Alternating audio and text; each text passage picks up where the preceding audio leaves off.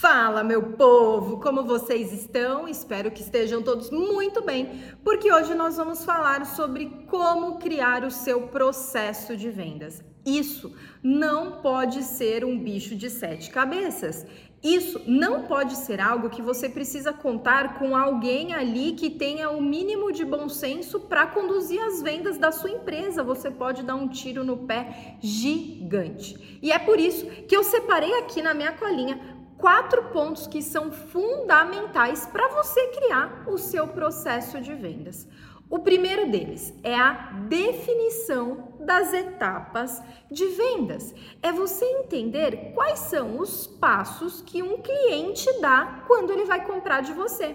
Por exemplo, imagine que você tem um supermercado.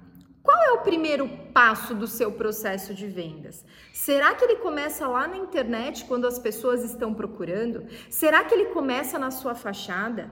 E quando o cliente chega até o seu mercado, será que ele precisa parar no estacionamento? Será que ele vai até a, a, a entrada a pé? Será que ele chega de helicóptero? Então você precisa definir cada um desses passos. Depois que ele chegou até o seu, até o, o, seu supermercado, qual é o próximo passo? Por onde ele entra? Será que ele conversa com alguém? O que falta para melhorar a experiência dele? E tudo isso você precisa considerar quando está criando um processo de vendas.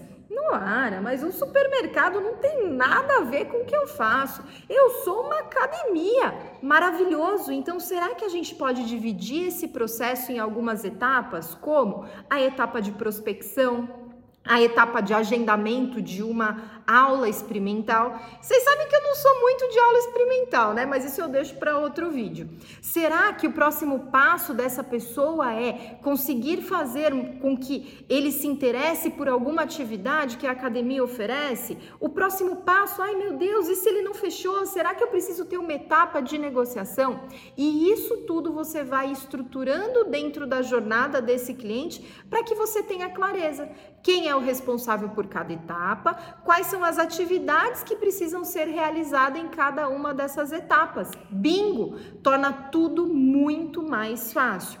O outro ponto aqui, ó, os deveres da equipe de vendas. Muito se fala sobre ah, o que o marketing deve fazer, o que o time comercial deve fazer. Então é importante que você tenha clareza em relação a isso para conseguir definir o que cada pessoa do time comercial precisa fazer. É ligação, é responder mensagem que aparece ali no direct do Instagram, é responder o WhatsApp, é de forma ativa ou só ficar esperando a pessoa responder, enfim enfim, independente do que seja, é muito importante que você tenha cada pessoa do seu time sabendo exatamente o que precisa ser feito, quando, como e como vai ser medido também, que já é o nosso terceiro pilar, os indicadores. Dificilmente você vai conseguir identificar de fato qual é o ponto falho ou qual é o ponto de sucesso que acontece na sua empresa se você não avalia os indicadores.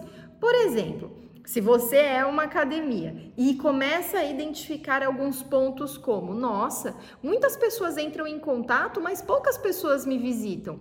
Pode ter certeza que ali tem um desafio que você precisa ajustar.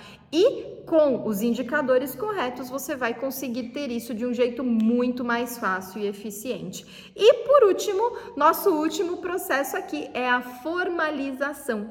É muito importante que você formalize tudo aquilo que você desenvolveu no seu processo comercial. Dessa forma, você mantém o seu playbook muito bem organizado cada um dos pontos muito bem definidos. E independente se você vai trocar de equipe ou precisa treinar a equipe, você vai ter todo o passo a passo já descrito.